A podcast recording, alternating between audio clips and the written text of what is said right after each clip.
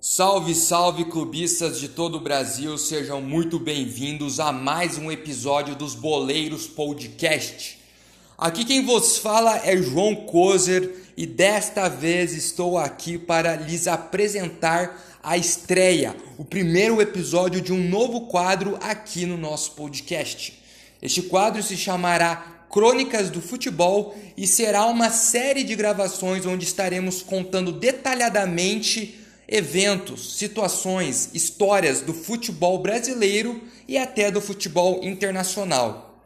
E rapaziada, neste primeiro episódio estaremos contando a trajetória daquela seleção brasileira de 2014, onde tomamos 7 a 1 dos alemãos no Mineirão. Desta vez nós estaremos contando a trajetória, quem foram os personagens, como se chegou naquele momento onde seria lembrado como o maior vexame da seleção brasileira na Copa do Mundo e na sua história.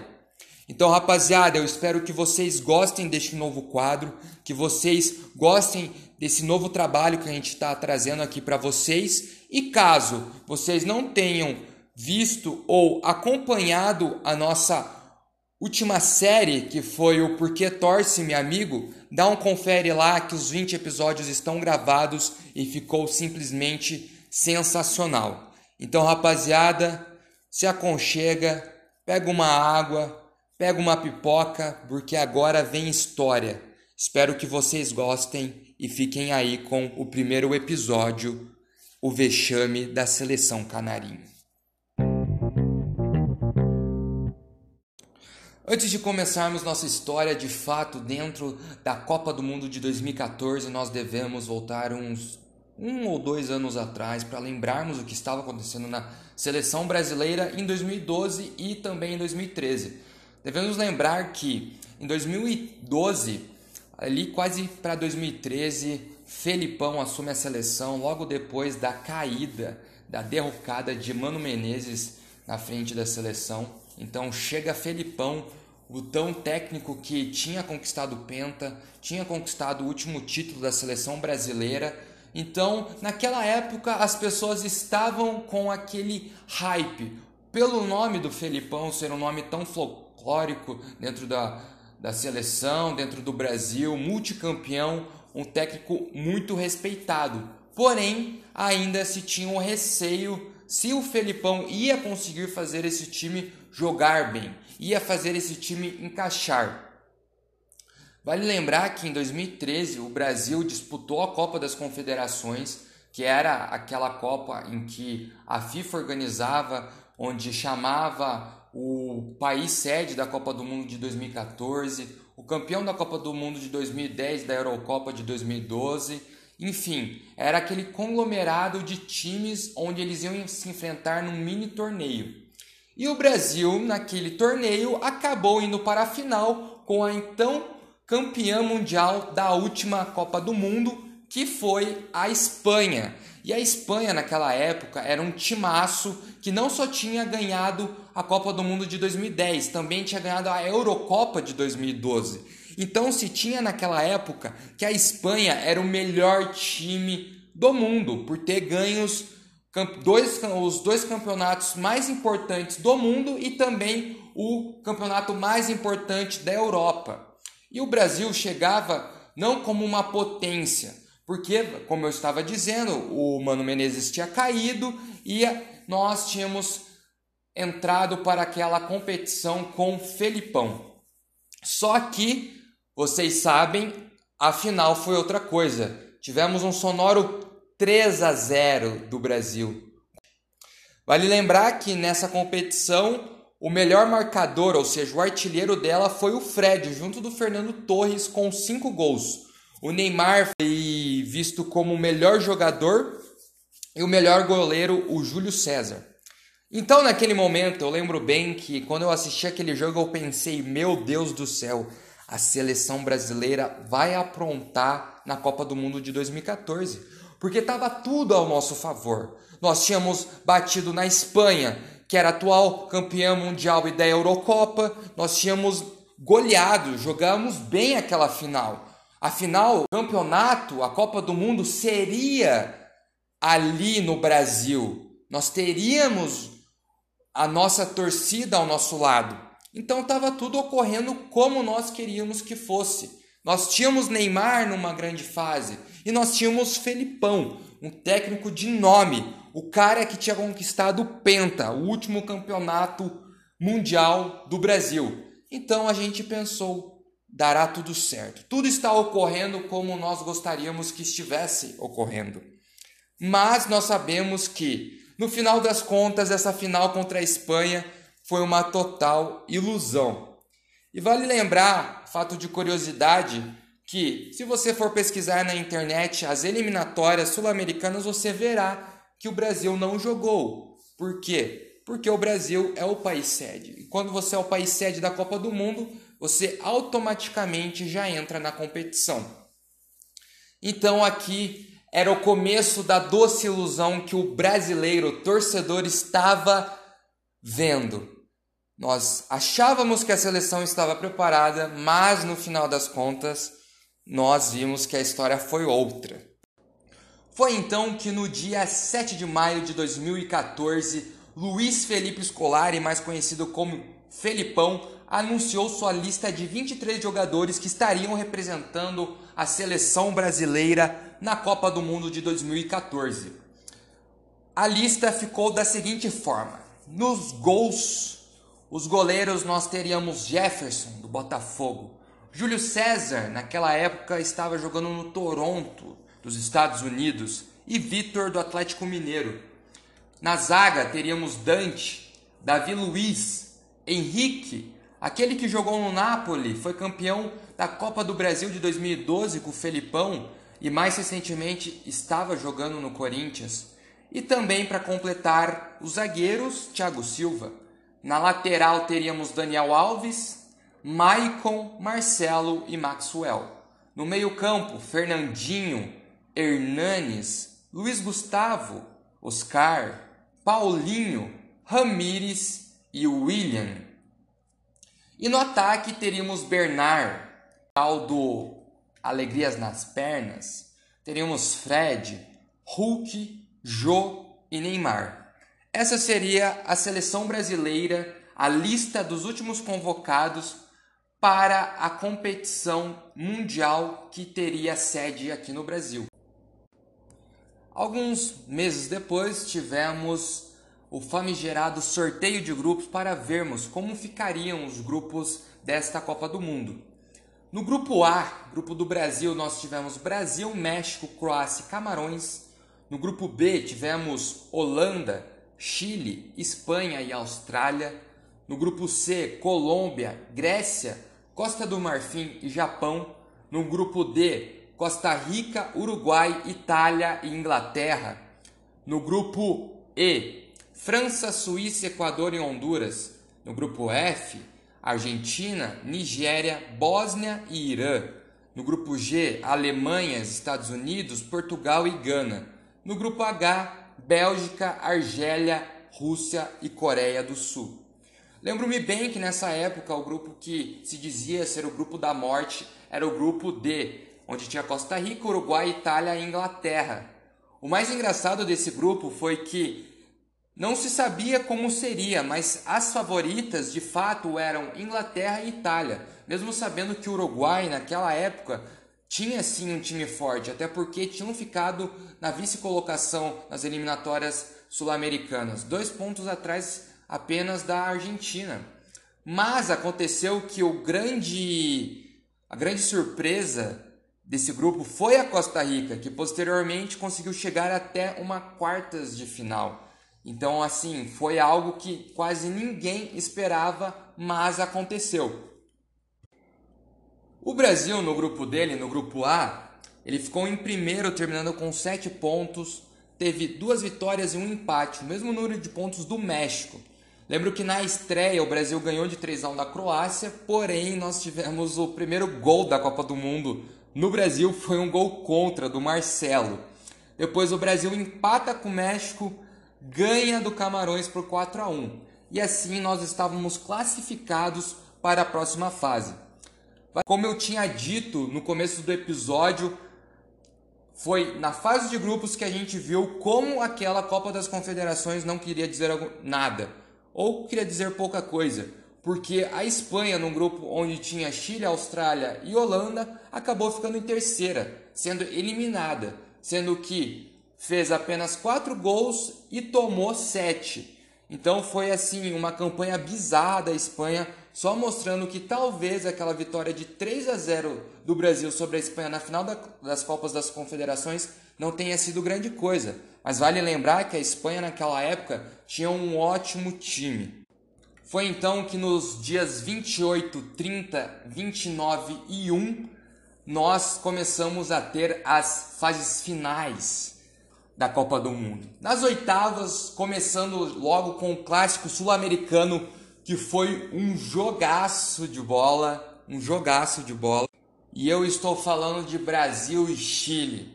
Esse jogo aqui deu no tempo normal 1 a 1 e quem lembra daquele famoso chute do Pinilha que bate no travessão e salva o Brasil logo no começo da prorrogação? Eu lembro que eu estava assistindo esse jogo com alguns amigos da época do colégio e rapaz do céu, aquele chute eu lembro que entrou em câmera lenta e de repente explode no travessão e todo mundo se sente aliviado. Mas esse jogo aqui é bem simbólico para o restante da campanha do Brasil dentro da Copa do Mundo, porque foi para os pênaltis e quem lembra desses pênaltis aí que nós tivemos o nosso primeiro figurante dessa trajetória do Brasil na Copa do Mundo, que foi o Thiago Silva. O Thiago Silva, ele era batedor de pênalti, ele era o capitão da seleção brasileira, mas ele não quis bater o pênalti. Em uma entrevista dele, posteriormente, ele disse que, que ele não queria bater os pênaltis porque ele estava se sentindo é, desconfortável, não estava com confiança para chegar e bater. E aí, o, é interessante porque houve uma, uma conversa, e essa conversa dos, foi pro, dos bastidores, foi para a imprensa, onde o Thiago Silva ele explica como que foi a conversa dele com o Felipão. E ele, o Thiago Silva conta que ele pedia para Deus para não chegar a cobrança dele e que o Felipão perguntou para ele assim: "Você pode ser o sexto?" E aí o Thiago Silva falou assim que ele não queria bater, que ele não estava confiante. Então, nesse momento foi quando o Thiago Silva começou a ter aquela fama dele que até hoje algumas pessoas o perseguem por causa disso, que é a fama de arregão, de ele não ter tido a confiança, de não ter tido a proatividade de chegar lá e bater este pênalti. O Brasil passa desse jogo, porém foi um jogo com muita emoção. Nas quartas de finais tivemos Brasil e Colômbia, outro clássico sul-americano, e o mais engraçado é que se o Brasil passasse, ou ia pegar Colômbia ou ia pegar Uruguai. A Colômbia acabou por eliminar o Uruguai por 2 a 0 e aí o Brasil tinha uma tarefa não tão difícil, mas aquele time da Colômbia eu lembro que era um time redondinho. Quem lembra daquele time onde tinha Rames Rodrigues, o 10 da seleção, jogando muita bola? Realmente o Rames Rodrigues foi nesse ano 2014 que ele apareceu de fato para o mundo, até pela Copa do Mundo que ele fez, foi o que levou ele pra, para o Real Madrid naquela época e o cara estava jogando um absurdo. Então, muitas pessoas estavam botando muita fé que talvez a Colômbia seria capaz de passar pelo Brasil. Vale lembrar que a Colômbia ela ficou desfalcada pelo Falcão Garcia, que na época estava jogando muito pelo Atlético de Madrid, pelo fato de que ele tinha lesionado naquele mesmo ano de 2014 o joelho e não pôde jogar pela seleção da Colômbia na Copa do Brasil. Mas o Rames Rodrigues estava jogando muito. E esse jogo termina 2 a 1 para o Brasil. O Brasil abre o placar, gol de cabeça de Thiago Silva se redimindo, será? Mas aí também tivemos a abertura do 2 a 0 com uma bela falta batida por Davi Luiz. Não sabia se era Juninho Pernambucano ou Davi Luiz naquela falta, mas realmente foi um golaço. Eu lembro que eu estava assistindo no apartamento e quando o Davi Luiz faz aquele gol, eu saio desesperado gritando porque foi um gol maravilhoso. E o gol da Colômbia veio de pênalti pelo Rames Rodrigues. Esse jogo não foi tão emocionante como foi o do Chile, é claro, mas foi um jogaço de bola. O Neymar nesse jogo nós sabemos que não fez uma boa partida, mas foi aqui que nós tivemos a grande decaída, vamos dizer assim, do Brasil. Porque foi naquele famigerado lance onde o Neymar toma descaradamente uma paulistinha por trás de Zúñiga. Logo ao final do jogo, o Neymar vai receber uma bola de costas e o Carlos Zúñiga chega por trás dele, dá uma voadora, uma paulistinha nas costas dele e acaba lesionando o craque brasileiro. Eu lembro que naquela época, quando se de fato é, constatou a lesão do Neymar, muitas pessoas começaram a atacar o Zúñiga. Até compreensível, porque as pessoas elas estavam com numa euforia, porém hoje a gente sabe que não é algo bacana de ser feito. Você você julgar uma pessoa por um lance como se ela fosse um vilão, porque eu lembro que naquela época começou a surgir teorias que até hoje não não se foi comprovadas de que o Zúñiga teria feito aquilo na maldade, que o Zúñiga até teria sido pago para acabar lesionando o Neymar, mas nada disso foi provado. Então, após isso, o Neymar sai de campo lesionado e é aí que se começa o drama brasileiro. Vale lembrar que foi logo neste dia que surgiu aquele meme, que hoje é um meme, né, do Fred recebendo a notícia de que o Neymar não estaria mais na Copa, que daí ele fala: "Ih, rapaz". Quando o Brasil passa das quartas de final, se tem duas opções. Ou o Brasil pegaria a França ou o Brasil pegaria a Alemanha. E nós já sabemos o que aconteceu. O Brasil enfrentou a Alemanha e o resto é história. Brincadeira. Brincadeiras à parte, Mineirão, 8 de julho, no domingo, sol torando, você junto com a sua família, com seus amigos, tomando aquela cervejinha depois do churrasquinho de domingo, você pensando, é hoje que eu vejo o Brasil detonando os alemães. Mas não foi isso que aconteceu, meus amigos. Não foi isso que aconteceu porque nós tivemos no Mineirão o maior vexame da seleção brasileira na sua história. Aquele dia, eu não me lembro muito bem o que o brasileiro estava esperando desse jogo. Porque de fato, naquele ano, o torcedor brasileiro, nós acreditávamos que o Brasil podia ganhar. Nós, como eu já disse, nós estávamos muito bem. Nós tínhamos uma seleção que era os melhores da época. Tínhamos Felipão, técnico do Penta. Nós tínhamos Neymar. Nós tínhamos o Brasil ao nosso favor, estávamos em solo brasileiro. Então, acreditávamos que seria possível. Porém, nós sabemos o que aconteceu no final das coisas. A escalação daquele jogo foi a escalação normal do Brasil durante toda a competição, com a única diferença que o Neymar não estava jogando. Naquele dia nós jogamos com o Júlio César, Davi Luiz, Dante, Marcelo Maicon, Luiz Gustavo, Fernandinho, Hulk, Oscar, Bernard e Fred. Do lado alemão nós tínhamos Ozil, Miroslav Klose, Tony Kroos, Müller, Schweinsteiger, Kedira, Howard, Hummels, Boateng, Lan e Manuel Neuer. E neste jogo, o time alemão começou abrindo o placar logo com gol de escanteio, um gol bobo, um gol feio de Thomas Müller. Logo depois, Miroslav Klose.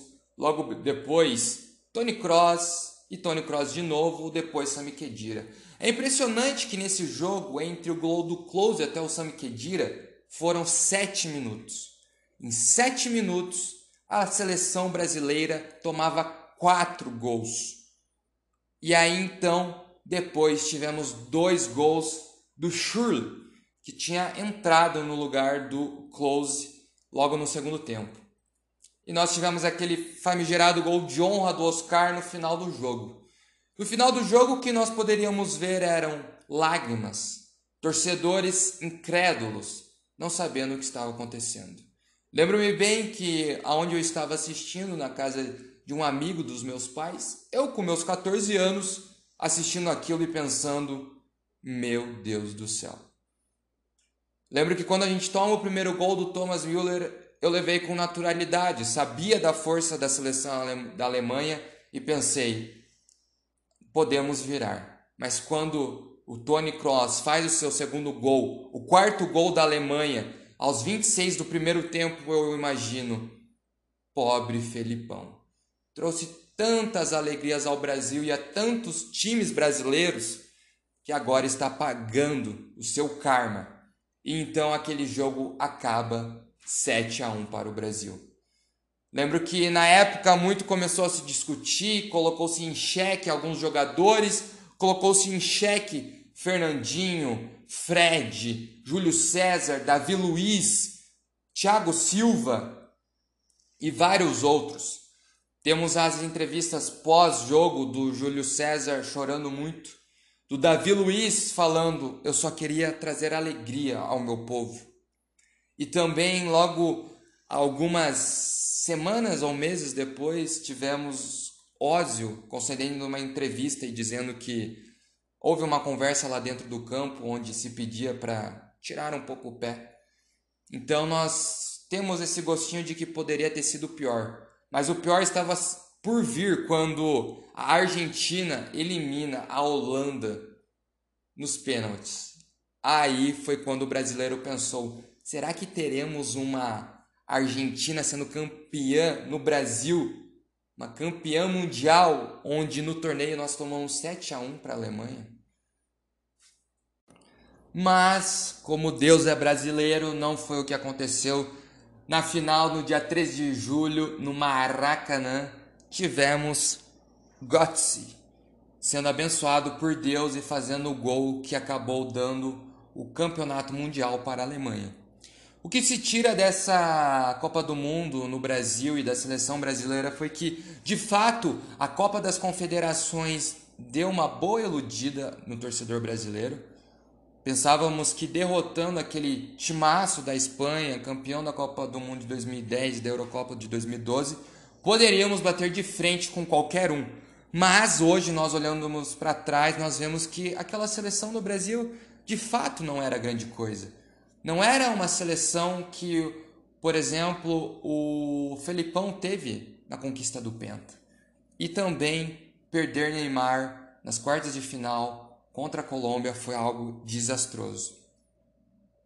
Só que o que mais machuca é que hoje o Brasil ele perdeu a sua honra naquele jogo e até hoje tenta recuperar. Não foi na Copa de 2018, talvez não seja na Copa de 2022, mas temos esperanças que Tite, se for ele ainda, traga este título que estamos esperando há anos. Vale lembrar que depois dessa semifinal contra a Alemanha, o Brasil vive uma independência que hoje, sempre quando o Brasil não está com o Neymar, acabamos tomando algum vexame ou necessitamos muito dele. A reflexão que fica dessa crônica, dessa história, rapidamente sobre a Copa do Mundo de 2014 e o vexame da seleção brasileira é a de que o que será do Brasil depois de Neymar? Quem será o novo jogador? Ou quais serão os novos jogadores? Porque, pelo que se percebe, o Brasil não tem muitos craques. E quem será que terá a honra de ter a coroa de craque da seleção brasileira que hoje pertence ao Neymar. Vale a reflexão, visto que daqui a uns anos Neymar estará pendurando as botas. E é isso aí, rapaziada. Espero que tenham gostado desse nosso primeiro episódio dessa série chamada Crônicas do Futebol. De fato, esse primeiro episódio é mais um protótipo para a gente ver como que vai se adaptar, achar a melhor forma de escrever os roteiros, estar apresentando aqui os episódios. Mas espero que vocês tenham gostado, tenham curtido. Lembrando um pouco deste torneio que foi péssimo para o Brasil, mas tivemos bons jogos e é muito bom, né, cara? Copa do Mundo é uma coisa muito boa, menos quando você toma 7 a 1 na sua casa. É óbvio, né? Mas espero que vocês tenham gostado. Deem o feedback aí de vocês. Daqui um tempo terá um novo episódio. Essa série não será postada semanalmente, será postada mensalmente. Caso você queira dar alguma dica de algum assunto que você quer que nós trazemos aqui, caso você queira dar alguma dica de algum episódio que você quer que gravemos aqui, manda uma DM lá no Instagram, arroba os Poleiros Podcast. E é isso aí, rapaziada. Espero que vocês tenham um ótimo dia e até mais.